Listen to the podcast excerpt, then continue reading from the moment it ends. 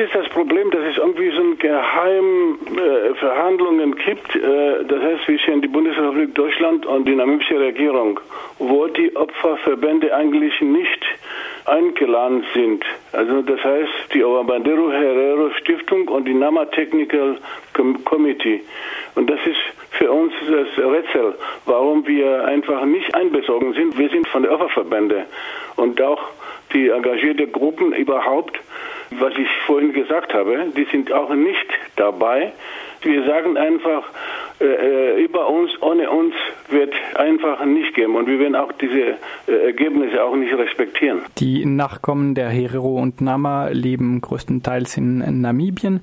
Äh, glauben Sie nicht, dass die namibische Regierungsdelegation die Interessen ihrer Bevölkerung gegenüber Deutschland vertreten wird, zu der auch, wie gesagt, die Herero und Nama zählen? Wir glauben das es geht um die namibische Regierung, geht das um, um, um finanzielle Interesse.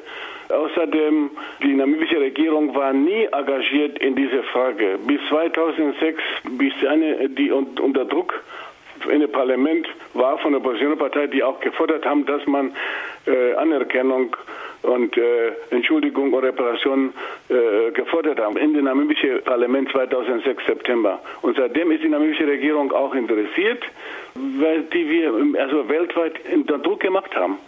Und äh, dann glauben wir nicht, wenn die wirklich unsere Interesse vertreten, dann werden die uns auch dabei haben wollen oder sollen. Also das heißt, die vertreten ganz andere Interesse und das ist nur finanzielle Interesse, an die die namibische Regierung interessiert sind, in sogenannte Entwicklungshilfe zusätzlich.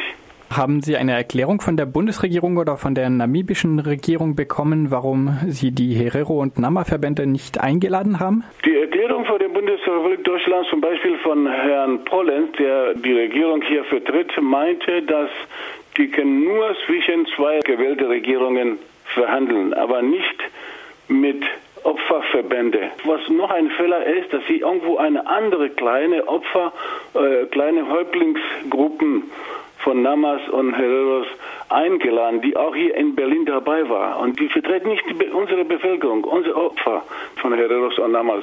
Und das ist Teilen und Herrschen. Und das ist, was uns stört einfach. Wie ich vorhin gesagt habe, ist es egal, was da rauskommt. Wir werden das äh, nicht anerkennen. In Ihrer Pressemitteilung sprechen Sie auch von äh, Folgen der Vertreibung, Enteignung und Vernichtung durch, durch die deutsche Schutztruppe, die bis heute andauern.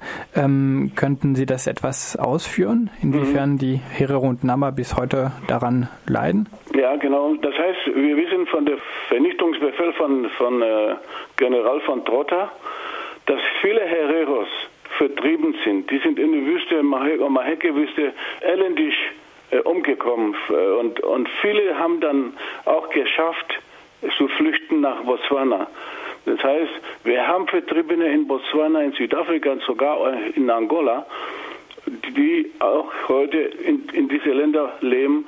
Das heißt, und wo die früher gewohnt haben, in Namibia, heutige Namibia, sind diese Länder in der deutschen Hand. Also das heißt, die, die deutschen Siedler leben genau da, wo die, die, die Hereros damals gewonnen haben. Und das ist unsere Forderung von Reparation.